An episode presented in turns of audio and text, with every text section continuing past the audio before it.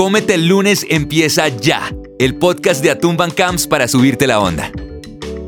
Un saludo a todos, yo soy Camilo Maldonado y les doy la bienvenida a otro capítulo de Cómete el lunes, el podcast de Atún Camps que pretende cambiarle la cara al día que muchos consideran es el más difícil y aburrido de la semana. ¿Y cómo? Sencillo. Traemos a nuestro estudio invitados dispuestos a compartir con nosotros sus historias de vida, sus experiencias, su conocimiento y uno que otro consejo que nos motivará no solo a ponerle buena energía al comienzo de la semana, sino a muchas de las actividades que nos propongamos de aquí en adelante. Y es que en varios de nuestros capítulos hemos resaltado la importancia, por un lado, de perseverar, arriesgarnos y trabajar duro para lograr eso que nos proponemos, pero también de la importancia que tienen las compañías y las personas que nos van a ayudar a lograr esos objetivos. En el mundo de las artes y de la música, para ser más específicos, una figura así es supremamente importante. Existen millones de talentos alrededor del mundo que trabajan diariamente por perfeccionar sus habilidades y llevar sus conocimientos a otro nivel pero que en muchos casos no logran ser reconocidos precisamente por la carencia que muchos artistas tienen de manejar no solo las relaciones de trabajo y contactos que éstas requieren, sino el fundamento financiero y de negocio que se necesita para hacer del arte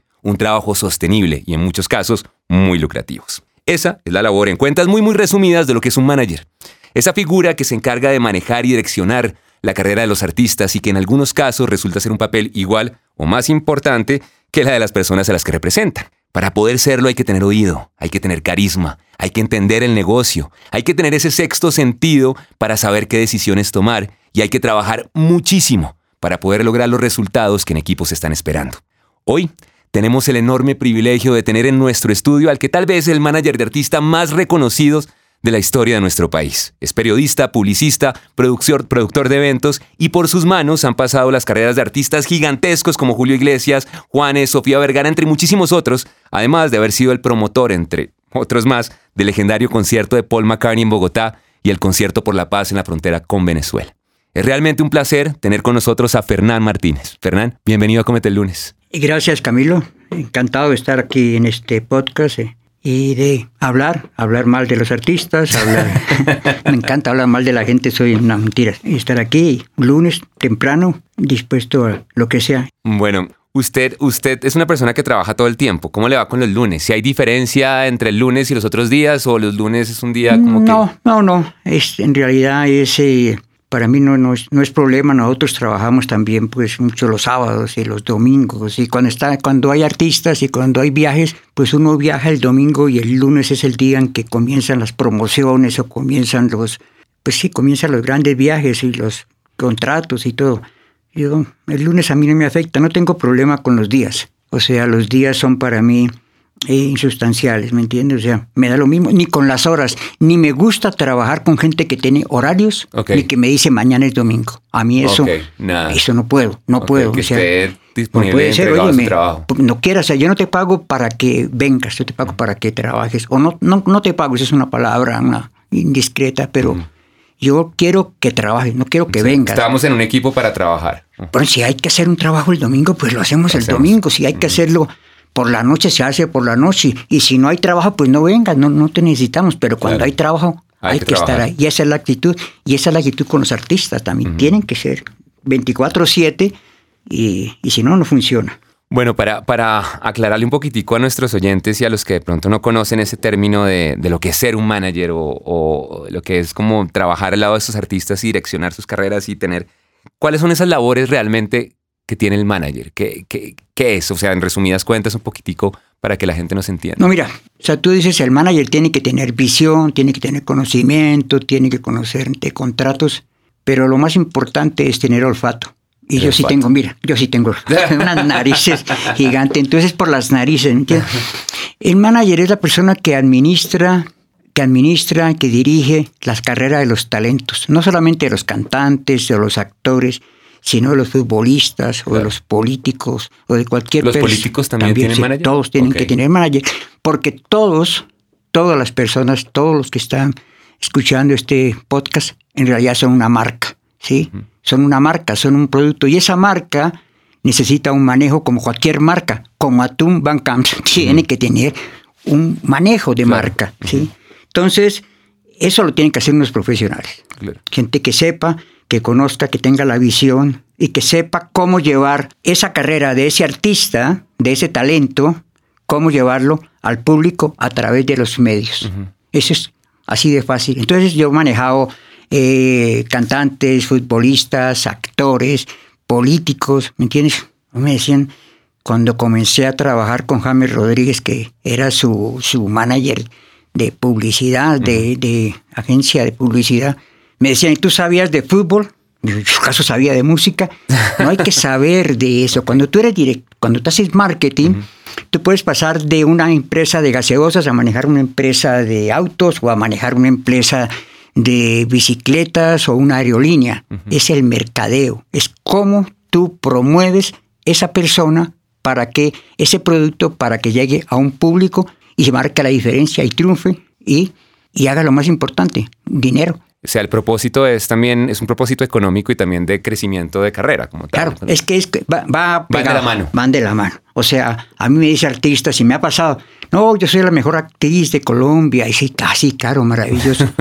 Entonces me pasó en Barcelona y me llegó un artista que no voy a decir su nombre, soy la mejor actriz, sí, qué bien, y cuéntame, ¿y a dónde tienes parqueado el carro? No, es que no tengo carro. Ah, ¿y a dónde tienes tu apartamento? No, es que nosotros vivimos aquí en un apartamento con... Ah, perfecto.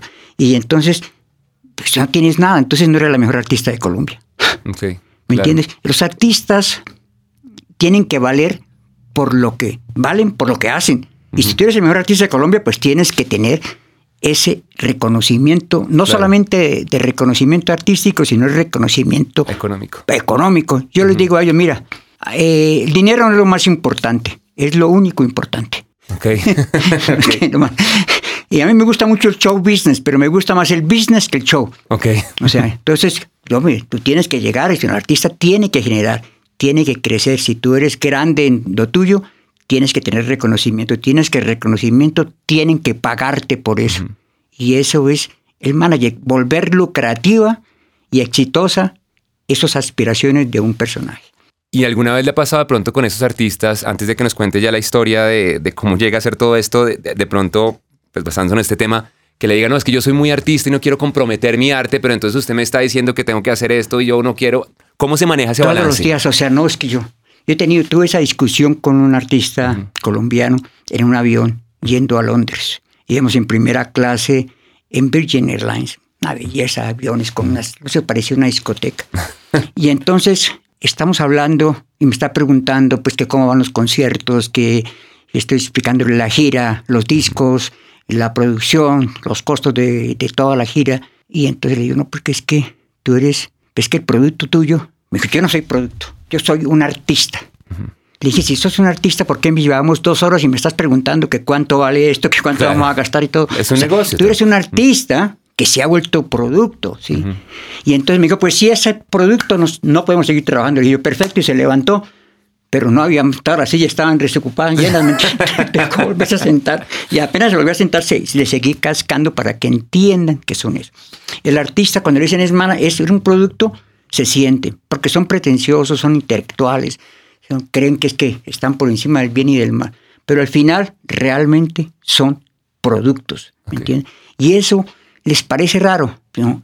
¿Qué pasa? Eres un artista que se volvió producto. Sigue siendo tu lado artístico. claro, ah, perfecto, hazlo. Haz tus composiciones, tus producciones, todo, pero vamos a manejarlo como una empresa. Además, porque ya son empresas cuando se vuelven en ese punto, son empresas que mucha gente depende, depende también de que esa empresa que mucha gente depende y que tienen que generar dinero y que tienen que ser, que tienen que ser rentables económicamente para que sean suceso. ¿Me entiendes? Tú comienzas con artistas de televisión. Yo cojo artistas de televisión de 10 millones de pesos mensuales cuando consiguen un papel, los he llevado a 150 millones de pesos mensuales, ¿me entiendes? ¿Por qué? Pues porque son buenos, porque son talento, pero, hay que negociarlos y hay que, hay que saber cómo negociar y eso es parte del, del trabajo de un manager de talento.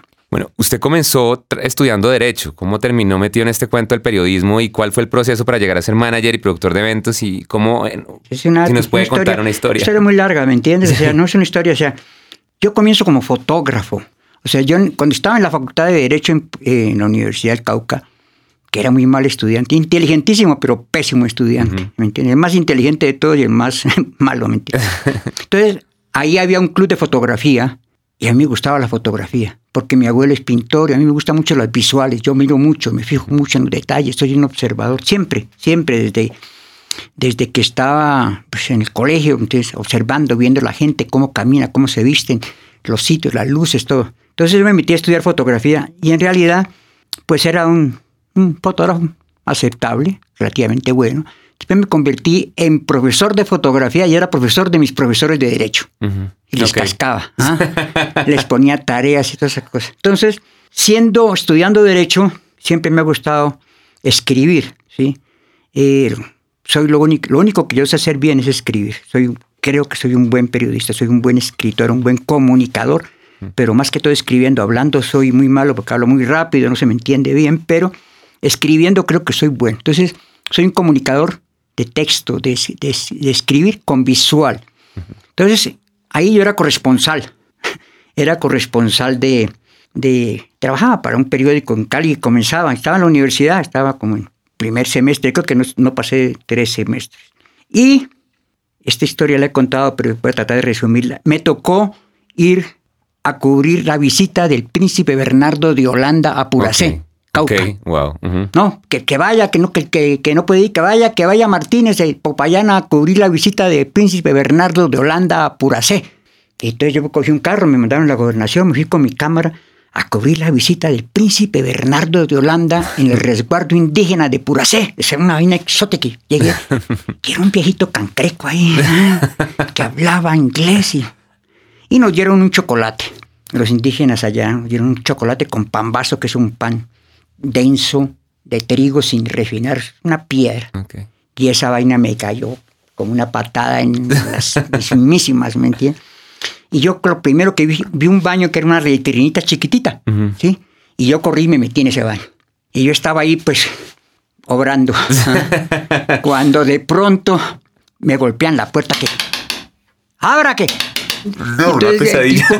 Y entonces esa puertica pues era un bañito, una letrina de un, de, de, guardia indígena. Y yo como pude abrir la puerta para que entrara el príncipe, o sea, la abría o me tumbaba en la puerta, ¿me entiendes? y entonces entró el príncipe que tenía las mismas necesidades biológicas mías, ¿me entiendes? el pan había surgido el mismo efecto. El pan había surgido el mismo efecto. Ah, y entonces el príncipe entró y ahí el tipo desesperado, yo como pude me hacía y pues le cedí el trono y le dije, siéntese. Iba a abrir la puerta y no, no abra. Pues si yo abría la puerta, el príncipe quedaba expuesto. El trono en todo el sentido de la palabra, además. El trono literal, ¿me entiendes? El trono literal. Entonces, yo, cuando el príncipe estaba ahí, y créeme que un príncipe y un mendigo y un... Es lo mismo, ahí son igualitos todos, ¿me entiendes? Entonces, cuando estaba haciendo eso, yo, mi crónica está aquí, ¿me entiendes? Ya, ya comenzaba en mi crónica y yo, pues aquí en medio de todo este retrete, escribo mi crónica, el príncipe me agradeció. El príncipe, estábamos rodillita con rodillita, pues que dos personas en un, en un reterete sorry. Y yo escribí esa historia. La escribí para el periódico y el título era así. El director era Daniel Samper, el subdirector del periódico, y el título de la crónica era eh, eh, Un plebeyo le cede el trono al príncipe. ¿Entiendes? Y gracias a esa cagada del príncipe mía, estoy aquí. Porque entonces me dijeron, oye, esta crónica es genial y no sé qué van. Y la verdad, sin, eso, sin ese incidente, la crónica hubiera sido muy mala. Entonces, ya me vuelvo a periodista. Ya me vuelvo periodista. Ahí ya decide como este periodismo. ya me llama Daniel Samper y me dice, oye, véngase a trabajar al periódico, a Cali. Dijo, yo tengo que ser abogado. Me dijo, mire, ¿usted sabe cuál es la diferencia entre abogado y, y criminal? Le dije, ¿cuál es la diferencia entre abogado y criminal? ¿De qué lado de la reja está? ¿Me entiendes? Entonces, venga, si usted es periodista, usted tiene que ser periodista. Yo tenía una novia en Cali y me ofrecieron un sueldo. Eh, la universidad estaba en huelga, siempre se mantenía en huelga la Universidad del Cauca. Y ya, voy de periodista. Y ahí comienza mi carrera de, periodista, ¿me entiendes? Y gracias a Dios, porque si no, hoy sería un juez promiscuo municipal en Popayán. O sea, sería una cosa terrible, terrible. ¿Y en qué momento ese el periodismo, yo pues yo he oído un poco la historia, pero gracias al periodismo es que usted conoce a Julio Iglesias y con Julio Iglesias es que termina metido en el tema de manager? O sea, yo era periodista como todos los periodistas, era pretencioso, eh, quería tumbar el gobierno, me sentía que era indestructible, ¿me entiendes? O sea, que era... Y uno no sabe que siendo periodista uno es, uno es Fernán Martínez del pueblo o Pedro López de El Tiempo o Daniel, Daniel eh, Pérez de Caracol, es el, medio lo importante, uno cree que lo importante es uno. y es lo que uno representa en el medio. Entonces, ahí me tocó, llegó Julio Iglesias a Popayán, a Cali. Entonces había un consejo de redacción y tenía que cubrirlo el periodista de farándula. Y a Daniel Samper no le gusta Julio Iglesias. Dijo, no, que vaya el Mono Martínez. Y yo, puta, ¿yo? ¿A Julio Iglesias? O sea, si yo vengo, soy, periodista, soy cronista, yo soy un sociólogo, yo soy otros propósitos yo, yo tengo otra misión, aquí yo que va a entrevistar. No, vaya Martínez, ya que usted la crónica con el rey, con el que me decía el cantante del Arequipe. Y yo fui a cargarme a Julio Iglesias. okay. Me lo va a cargar, porque es que el periodista siempre llega a cargarse el personaje. Y cuando tienes tú 20 años, o sea. Claro. 19 años, yo a cargarme al periodista. yo, ahora, va a ver, ahora sí te vas a ver quinta que soy yo. y llego yo a esa rueda de prensa, pues yo tenía el pelo largo, era rubiecito, delgado, con una mochila siempre guambiana, con una cámara y llego a la rueda de prensa de Julio Iglesias. En esa época era como que si Daniel Coronel llegara a la rueda de prensa de Maluma, ¿me entiendes? Ok, sí, sí, sí, sí, ¿qué tiene que ver acá? Julio, ojo con el monito ese. Entonces, después pues, Julio me dio una entrevista, no sé qué vaina, y le gustó la entrevista. Me dijo, hombre, nunca me habían interpretado tanto. Y yo dije, no me lo voy a cargar.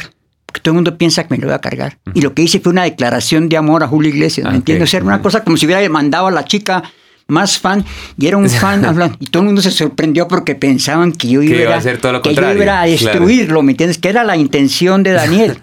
A Julio le gustó y ahí nos hicimos amigos y entonces me ofreció y, y, me ofreció una cantidad de cosas. Ya me vine a Bogotá, me vine a trabajar antena a Bogotá, me vine después fui al tiempo eh, y Julio seguía de amigo mío. Yo tenía un Cinca, eh, tenía un, Cinca que era como San José, del taller a la casa, de la casa al taller, todos los días no hacía más que ir al taller. Un carro que no tenía los asientos, se le iba para atrás.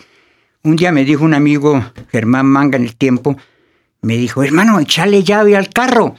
Le dije, hombre, pero ¿qué va a echarle llave al carro? ¿Quién se va a robar ese carro? Me dijo, no, no es porque se lo van a robar, sino porque de pronto entra alguien y se caga ahí adentro. y ese carro Ahí montaba yo a Julio Iglesias. Eso, yo, esa historia me la habían contado. Yo montaba a Julio Iglesias ahí. A, Julio Iglesias. Entonces Julio se iba, que tenía, se le ponía su carro. Julio Iglesias pues era muy importante y yo lo montaba ahí y nos íbamos por ahí a, y lo llevaba a mi apartamento a, a Pontevedra. Llegaba Julio Iglesias apartamento a Pontevedra y éramos amigos, pero Julio estaba, era, eh, o sea, Julio era el manager buscando el talento que le manejara. Y él entendía que como que yo tenía cierta comunicación, como que tendía la imagen como que tenía ciertas aspiraciones, que tenía como unas pretensiones intelectuales, no sé qué, y me ofreció y, y me fui. Me fui con Iglesias a trabajar y me ofreció pues, pues mucho, mucho dinero para lo que yo ganaba. O sea, cualquier persona gana más que un periodista. En esa época o ahora. Siempre me entiendo. Entonces yo me fui y me fue muy bien. O sea, me fui, no hablaba inglés, no hablaba español, y en España no me entendía. No hablaba inglés, no hablaba francés y en España no me entendían el español. Pero fueron 10 años ahí. Y ahí empieza y usted dice, bueno, voy a empezar. ¿Cómo, empieza de ahí a buscar los otros artistas y en qué momento empieza a hacer esa relación de decir, bueno, ahora soy un manager, ya el periodismo obviamente no lo va a abandonar nunca, pero, pero ya como carrera, como, como trabajo y qué habilidades desarrolló a medida que iba pasando el tiempo, porque es que esas habilidades se tienen que dar para poder ser exitoso. No, yo, yo me voy con Iglesias, yo no me voy de manager de Julio cuando comienzo. Yo tenía... ¿Asistente o no? algo así. Yo era publicista. Publicista, Yo era el publicista, de Julio Entonces, eh, yo era el que veía la ropa, veía las cosas, veía... Ah, pero también como styling y todo. No, no, no, todo, la imagen, todo, ¿me entiendes? Y lo de la prensa y las cosas y todo. Primer viaje. O sea, yo llego a, a, Yo hago la última crónica, me voy al tiempo, hago la última crónica, que es la toma de guerrillera en Mocoa. Escribo esa crónica, sale el domingo. Y ese domingo me voy para en el tiempo sale una nota que dirige don Enrique Santos, que era muy amigo mío y que le gustaba lo que yo escribía, una nota en página editorial que se llamaba Fernán Martínez, restaurador de iglesias. Entonces, yo llego a Miami y me bajo en Miami. Yo he ido una vez a Miami, que me han invitado de, la revista Antena, me han invitado a un concierto de la Villos Caracas Boys en, en Downtown Miami. Llego a Miami y me reciben en un Rolls Royce. Wow. claro. Ese carro, eso tenía una alfombra gigante, ese Rolls Royce, y yo trataba con los pies así para no ensuciar esa alfombra. ¿Y este carro qué es? Estaba en, uno de, de, popa, de un Cinca a un Rolls Royce. Llego yo a Julio y me dice, bueno, Fernán, qué encantado, me, me, presenta unos periodistas, me presenta como un genio de la comunicación, como, el gran, o sea, que García Márquez era un pobre pintado en la pared, que yo era un gran escritor y que venía a trabajar como su publicista. Y me dicen, nos vamos el martes para Montecarlo, para Mónaco. Puta, Mónaco, Mónaco. No había. Vamos a Mónaco. Entonces llegamos a París, al Hotel Ritz de París. Pues, una cosa increíble. Yo, tu amigo Julio, yo ya tenía una maletica, que la misma maletica con que había llegado aquí a Bogotá. Me dijo, eh, Fernán, ¿y tienes toxido? Y yo, ¿toxido? Smoking. Smoking, no tengo, no tengo vestido a tener smoking, ¿me No, no, cómprenle. Vete y al secretario dijo, no, vete con Fernán y compra lo que necesite para la fiesta de la gala de la Cruz Roja con la princesa Kelly, Grace Kelly y con el príncipe Rainero y con, y con No estaba el príncipe de Holanda por casualidad, ¿no? no, el príncipe de Holanda.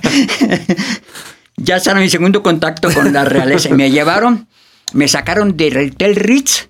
A mano derecha queda la plaza, queda la Rusa Nonoré, que es la calle de la moda. Es como, como la carrera 13 aquí, ¿me entiendes? Pero en París, donde vendían la ropa. Y me fui con el secretario ah, compramos un toxido, ropa, zapatos, faja, toda esa vaina que se pone, ropa. Hombre, yo con ese toxido yo me veía bien. Ah, esto me sienta. Esto como que es lo, mío, ¿me entiendes? Llegamos a, a, a Monte Carlo, a Mónaco, avión privado. Llegamos el jueves y yo le dije, Julio, tenemos que hacer la portada de Paris Match. Yo conocía la revista, no sé cómo conocía, yo buscaba revistas en los puestos de revista. Conocía ha hecho bien su trabajo. yo conocía mi revista, mi Paris Match, y mi objetivo era Paris Match. Para mí la obsesión era Paris Match. Del pueblo, Antena y Paris Match. Y llegamos allá, le digo, Julio, oye, nosotros tenemos que llegar allá y tengo que hacer la portada. Necesitamos que llegues con tres hembras, las berracas que impresionemos allá. Conseguimos unas modelos que las consiguió una amiga de Julio en Londres y nos mandaron tres monas gigantes. Conseguí una limosina y no sé qué, y se bajó Julio y bajaba con, con las tres, estas viejas. Entonces era ese sex symbol, ese Latin lover, toda esa vaina. Y llegamos allá, las fotos, busqué los fotógrafos de Paris Match, comencé a hablarles y a decirles pues que Julio, que Julio. Y hago la primera portada de mi vida en Paris Match. Wow. O sea, de, o sea, a los 10 días de estar ahí, yo hablando francés con los fotógrafos de Paris Match. O sea, logré meterme con el fotógrafo a París a ver las fotos y me acuerdo que estaba por allá en un barrio viendo las diapositivas porque quería ver cómo le podíamos meter a Julio ahí. Y salí de esa panadería y salí a, a por la noche revelando y todo, a ver cómo, cómo, o sea, quería comerme un sándwich. Yo llegué a, a pedir un sándwich a decir cómo decía yo caliente en francés, a un panadero de París, yo, sándwich, sándwich, eh, así yo señalaba, yo, ¿qué? Yo no, ah, caliente, o sea, no. Entonces, la única palabra que me sé en francés es cha. Ah, cha. Yo, sí, cha, cha, caliente. Le puse una parrilla y me comí. Esa era la única palabra que aprendí en francés, de que sí, caliente. Y la portada fue Julio. Entonces todo ya comenzó a crecer, a crecer y las ideas y la forma en que venía y el entendimiento de los medios de comunicación, de la prensa, comenzó a levantar a Julio, a Julio, y ya después ya comencé a ver más cosas de él, más negocios, más cosas, pero eso fue, pues fue mucha cosa, porque es que es pura malicia indígena, ¿me entiendes? Era pura malicia indígena, pura cosa de, de, de nada, de allá, de los niños de Popayán. ¿Y en qué momento pasa? Porque una cosa es como lo que usted decía de la publicidad, de ese conocimiento visual, de esa dirección de imagen y de marca, pero el manager también tiene que manejar contratos, ah, tiene que manejar finanzas. ¿Y en qué momento empieza a adquirir esas Yo comienzo a aprender ya cosas con él, ¿me entiendes? Muchas cosas de imagen, de contratos, de cosas con él. Y a los 10 años de siguiendo siendo publicista con un sueldo, a los 10 años me echa. No había cumplido 9 años. Me echa Julio, porque hicimos un programa de televisión con la con CBS, era un especial de una hora de Julio Iglesias, la leyenda, y lo hicimos en España, entonces yo me fui, era Julio cantó en el Bernabéu, cantó en el, en el, en el eh, New Camp, y lo seguían por toda España y toda esta historia, y yo me fui para Holanda a editar ese programa. En Holanda, en Ámsterdam, había unos estudios especiales donde se hacían ediciones y donde se ponían y se podían cambiar colores y donde había huecos en el público se podía sacar con unos procedimientos y unas cosas de, de, unas cintas gigantes de tres pulgadas, no sé qué, unas máquinas, que era todo pues análogo, se lo se podía sacar y entonces yo hice todo el retoque, ese programa y toda esa historia y todo para que quedara bien, ¿me entiendes? Julio cantando pues en el Bernabéu lleno. Claro. En esa época los artistas no llenaban el Bernabéu. En el New Camp, y eso era cuatro cámaras, el programa lo dirigía Mari Peseta, que es el productor de los Oscars, es un programa gigante, le pagaban un dineral a Julio por hacer eso. Y Julio, vamos a ver el programa. ¿Qué tal está? Vamos a ver. Y nos fuimos para allá para un screening donde se ven las películas en, en, en Hollywood a que vieras el programa, una pantalla gigante, pues ahora esto sería arcaico, para que él viera su programa y se sentó, iba con una novia y a los dos minutos me dijo, esto es una mierda. y se reía, es una mierda, no quiero saber nada, me voy y te espero en mi hotel, aunque bien, no, good, good, te espero en mi hotel, te veo allá, chao, diles que es que estoy enfermo. Y se levantó. Y se y fue. se fue. ¿Qué pasó? Se fue, creo que está enfermo, algo le pasa, pero ¿qué pasó? ¿No? Llegué al hotel y me pegó una vaciada. Y me dijo, eres sudaca de mierda, eres una imbécil. Y yo, ¿pero qué pasó? Dijo, ¿no ves que se me ven las patas flacas? Ah, sí. Dios. Julio, ¿pero qué quiere? ¿Por qué me pones una cámara atrás? Le digo, te pongo una cámara atrás para que se vea al público de frente, porque yo tengo que ver al público, a la audiencia, al público, si no tengo la cámara atrás, pero se me ven las piernas flacas. Dije, te ven las piernas flacas porque tienes las piernas flacas. ¿sí? No es culpa mía. Si la cámara ve una vaca, toma una vaca. De modo que no importa. Eh, Además, eres grosero. Le dije, soy grosero porque tú eres es- estúpido, ¿me entiendes? O sea, ¿cómo me vas a decir a mí? Tú preocúpate porque vean el estadio lleno, el Bernabéu con 80 mil personas. Eso es lo que te tiene que preocupar. Me dijo, es una porquería de programa, no va. Le dije, además, porque pusiste unas luces atrás en el escenario, que era tu idea, y esas luces dan un contraluz y se te ve la silueta flaca, y eso no es problema. Te... Sí, pero se me ve la joroba. Le dije, la joroba te la ves solamente tú, porque nadie te está viendo eso. Y entonces me dijo, no sé qué, ya estoy hasta los huevos. Le dije, ah, también. Y yo me, me fui. Y ahí. Adiós, me Adiós. voy de aquí. ¿ah? Ya me había echado, bueno, me ha echado como cuatro o cinco veces. Yo me vine para Colombia, eh, me vengo director del noticiero TV Hoy.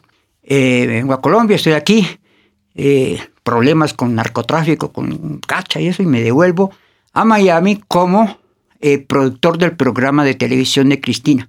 Ok, sí, claro. Eh, y era el productor ejecutivo. Ya conocía yo a Cristina, conocía a Miami, ese programa fue una maravilla. Ahí me gané cuatro Grammys. Wow. ¿sí? Como productor, porque yo escribía el programa, buscaba a los panelistas, todo. Emis, Emis, cuatro. Eh, los cuatro Emmys, Emmys, Emmys, cuatro, Emmys. perdón, cuatro Emmys.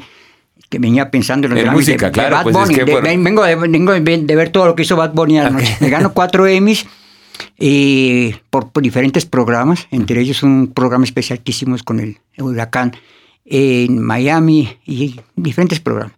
Después entonces me quedo yo allá y estando en Univision peleo con Cristina. Es fácil pelear conmigo. Peleo con Cristina, eh, muy inteligente, pero era terrible.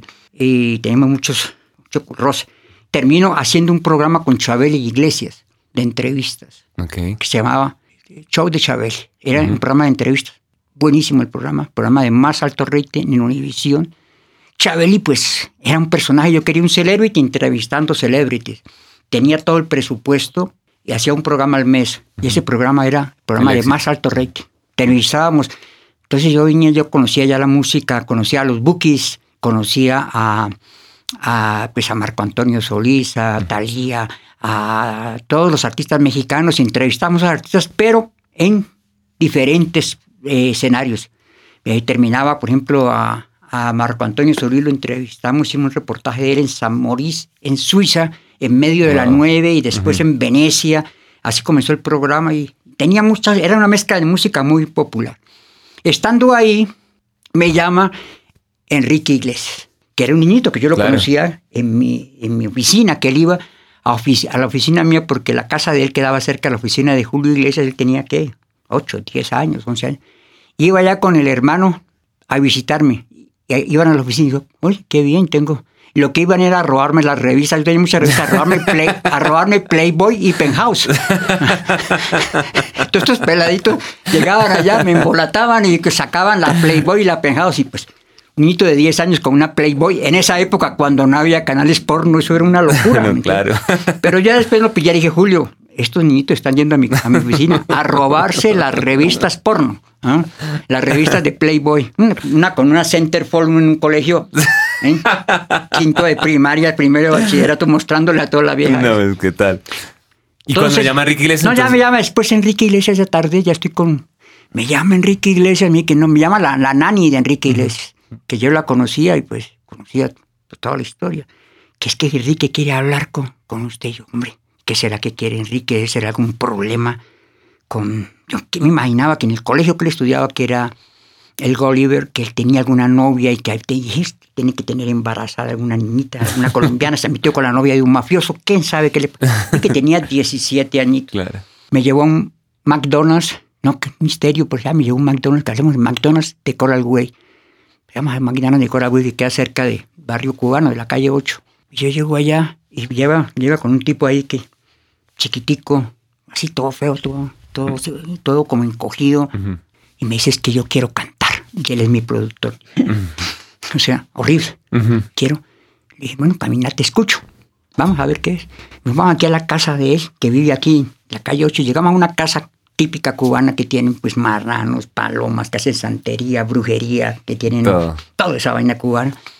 Me metí un cuarto y comenzó a cantar la canción esa, Si tú te vas. Eh, y yo sentado ahí viendo a Enrique, y él tan serio, unas manos gigantes y, y unas, la boca así, y unas pestañotas, y se comí de uno 85. Entonces yo, ¿qué hago ahí? Me convierto en, veo el producto. Que las peladitas de 15, 16 años se van a enloquecer con este man y la seriedad de él y la, la, que, la vocación y la interesa y, y la canción y, y el productor. Dije, listo, Vamos. vamos. Este man lo Y éxito total. me dice, pero nadie puede saber que soy hijo de Julio Iglesias. Le dije, no, no, no, ¿quién se va a enterar? No, pues imagínate. yo no. Comenzamos a negociar y a buscar.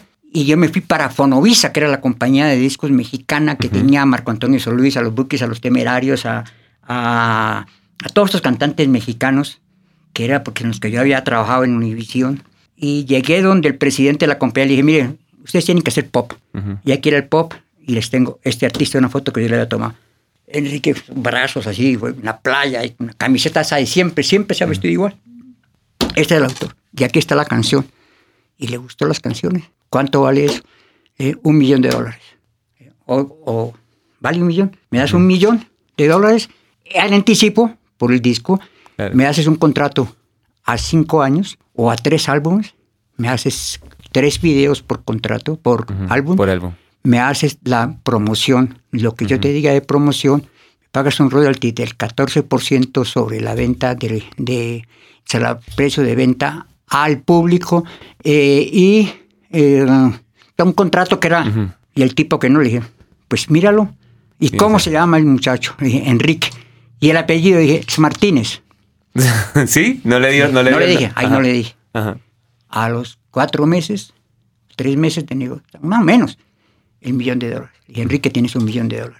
Enrique no Wow. tenía un peso, el papá no le daba nada.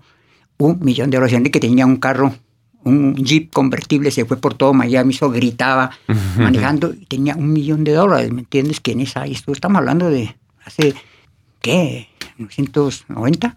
Eso. Wow. Ah, claro, era ¿no? mucho dinero. Mucho dinero. Y el tipo se volvió, ya después se supo que era Enrique Iglesias, es que tengo mucha historia. Llegamos a, a Canadá, nadie puede saber en Miami que yo estoy grabando el disco. Yo conseguí un productor que era eh, Rafael Pérez Botija de España, que era compositor, y entonces hacíamos el disco en Canadá para estar, para estar, eh, ¿cómo se llama esto? Para estar metidos en la... Para que no hubiera escondidos, que no nos no vieran. hubiera distracciones Enrique estaba en colegio y nos vamos... Enrique, el productor que se llama Robertico Morales, que era así todo chiquitico así, pero que mide como unos 60, con el pelo largo, la cara así toda, toda llena de barros. Eh, y yo, yo ya tenía, ¿qué? Eh, casi 40 años, ¿no? Y yo, en Univisión, yo andaba encorbatado. Este tipo cubano que andaba vestido como... Y Enrique, un niñito de 17 años, pues, llegamos a la aduana en Estados en, en Canadá, ya nos ven y nos llaman. Vengan aquí los tres. Qué bien hacer los tres. ¿Qué hace un tipo Sí. de 40 años colombiano? Sí. con un cubano de 38 años como este, con un niñito español de 17. Esto es una, esto es una red Algo está pase de tráfico. Esto es una red de tráfico de adolescentes. Esto tiene que ser, se prendieron todas las vanas. Este colombiano tiene que ser una cosa. Mm. La, la oficial de inmigración nos llenó un cuadrito, los otros tres ahí para casi esa imagen de los tres no tenían, era anacrónica, o sea, normal es que lleguen tres viejos, o que lleguen Claro, tres viejos con claro. dos viejas, o que lleguen tres viejas, o que lleguen tres muchachos, o que llegue alguna cosa, que lleguen tres de una convención, pero este, ese, ese- me dijo, ok, how come you get together? O sea, ¿Cómo? ¿cómo? ¿Por qué están juntos? Putas diablos están juntos de Juntos, ustedes. ajá. ¿Qué vienen a hacer? Y Enrique, no, turismo. Ah, you tourist, yes. ¿Qué vienen a hacer? Venimos a ver eh, las cataratas del Niágara. Ah, vienen a ver las cataratas, ajá. ¿Y cómo se conocieron ustedes? Y, óyeme, estamos en abril, ¿usted no tiene que estar estudiando? Claro. Y la cosa se estaba complicando y no había forma de explicar, pues, qué hace un colombiano, Claro, un claro, cubano con un niño. O sea, Mm. con un niño. O sea, es una cosa horrible. Y con un niño que era, pues, un Adonis, ¿me entiendes, Sí, sí, Enrique? Con unos zapatos que se ponen así, con una camisa. Le dije, ¿sabe qué? Es el hijo de Julio Iglesias. Y la vieja, oh, no me digas, si yo sí vi que era Iglesias, no me digas. Yo soy el manager, fui el manager de Julio Iglesias, es músico. Él quiere cantar y venimos aquí porque vamos a, oír unas canciones. Ah. Y Enríquez, que por qué yo había dicho, le dije, o eso o la cárcel. hermano". Sí, no, claro. Pero bueno, ya grabamos el disco y ya arranca Enrique. Son muchas historias con él, ¿me entiendes? Cosas, cosas. Y entonces ya me vuelvo manager de Enrique. ¿Qué es manager? Ya, yo dirijo la carrera, yo busco los contratos, yo gano comisión, yo hago los vídeos y el manager es el que ve todo lo que hace el artista. Claro. Todo, todo. O sea, desde la primera foto hasta la entrevista, hasta la agenda que le dice lo que tiene que hacer. Y el manager se convierte, es una posición muy complicada, se convierte en el jefe del jefe. O sea, tú le dices a tu jefe que te paga, ¿qué tiene que hacer? Dígame, que Claro. a las ¿Y 7 qué y tan 10 de la difícil mañana. es esa? ¿Qué tan difícil es esa relación? Complicadísima, Claro. es muy complicada. Te dije a las 7 de la mañana, que son, son ya son las, son las 7 y 10, tenemos que estar en la radio. Y entonces se pone, óyeme, pues si no, no podemos trabajar. Entonces, con Enrique tenía un problema muy, tenía dos problemas gravísimos. Primero era acostarlo. Ok, claro. Joven. lío para acostarlo, ese me andaba jodiendo. Y segundo, levantarlo. Claro. ¿ah? Por la Porque no mañana dormía me temprano. tocaba levantar, entonces le dejaba las, la llave del hotel, me tocaba jalarlo. Dormía vestido, Mm. dormía vestido para poderse ir a la radio. Yo lo sacaba casi así arrastrado. Salía, se ponía esa gorra y se iba a la radio y en el carro iba a dormir. Y yo, Enrique, estamos en Puerto Rico. Esta es la radio Cacú. Puerto Rico, Cacú. eh, la canción, no sé qué, Cacú, Radio Cacú. El, el, el entrevistador se llama Orlando. Orlando, entrevistador, Cacú, Puerto Rico. se levanta y me levanta. Y, y hágale. Hola, ¿qué tal? ¿Cómo estás? Hola, Orlando, ¿cómo estás? Ah, ¿Qué sí, tal? pero la- clase, perfecto. Muy vivo, sí. ¿Cómo estás? No sé qué. Ah, me encanta estar aquí en la Ca- Cacú. Me encanta estar aquí. Entonces, pero eso era todo el proceso. Y Enrique se vuelve el gran fenómeno. Gran fenómeno. Pero gran fenómeno. Era fácil. eh, la música era increíblemente romántica. eh, las chicas se enloquecían por él. Y eso en Argentina era una locura y todo. Así llegamos hasta que consigo ya el contrato de Enrique Iglesias, su primer contrato de 4 millones 200 mil dólares. Wow. ¿sí? Para que quedara en inglés. Y estando con Enrique Iglesias, ya después de Enrique Iglesias aparece lo de Juanes y estando con Juanes vuelve Julio Iglesias Mm. a que lo maneje. Entonces ya Julio Iglesias, ya yo era manager, ya tenía comisión, ya yo mandaba, yo decía dónde tenía que ir. Ya no le tenía miedo a Julio, porque antes me aterrorizaba. Yo era el más rebelde, pero me aterrorizaba. Yo Nada más traté- porque el bagaje, toda la ya experiencia. tenía toda la ya experiencia, tenía claro. todo. Y ya con Julio ya hacía muchos negocios, ya tenía muchas, mucho, mucha experiencia que me había enseñado él. Y entonces ya llegó, me voy con Julio, que es que era insoportable. Es Claro. cruel, ¿me entiendes? Cruel, cruel. Te manejaba con el terror, todo te dominaba.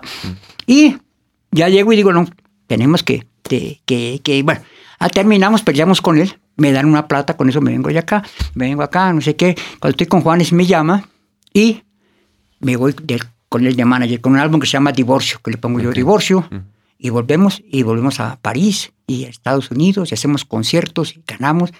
Pero pues él es complicado, Dios mío, y me quitaba tiempo, mucho tiempo. Hacer unas fotos con Julio Iglesias, eso era Difícil, difícil. semanas. Mm. Pero ¿cómo quieres que tome fotos, gilipollas? Mira la cara que tengo, mira. Y yo, puta, la misma cara de culo de siempre, hermano. Mira, mira, mira, estoy jodido. Mira esa luz. Y me dejaba 10 días con un fotógrafo en Bahamas. Mm. Yo ya trabajaba con Julio. ¿Qué trabajaba- tanta paciencia hay que tener precisamente por Toda. eso? Hay que tener toda la paciencia, hay que entenderlos, ¿me entiendes? Porque es que tú manejas un producto, pero ese producto tiene problemas, tiene novias, tiene cólicos menstruales, tiene dolor de muela, tiene problemas psicológicos. Entonces, ese producto hay que estarlo manejando. Pues es un con- ser humano. Es un psicólogo, es un psicólogo, ¿me entiendes? Pero a la vez es un producto, tú no lo puedes forzar, tienes que entenderlo, te conviertes en el cómplice, sabes todo lo de su vida, ¿Qué ya tan- lo ves. ¿Qué ya. tan fraternal puede llegar a ser esa? ¿Ah? ¿Qué tan fraternal puede llegar a ser esa relación? Es una relación familiar muy- o es, es, es familiar, es de mucha confianza, de mucha confidencia, de muchos secretos, de entender, de interpretar, ¿me entiendes? O sea, he tenido artistas que son absolutamente depresivos.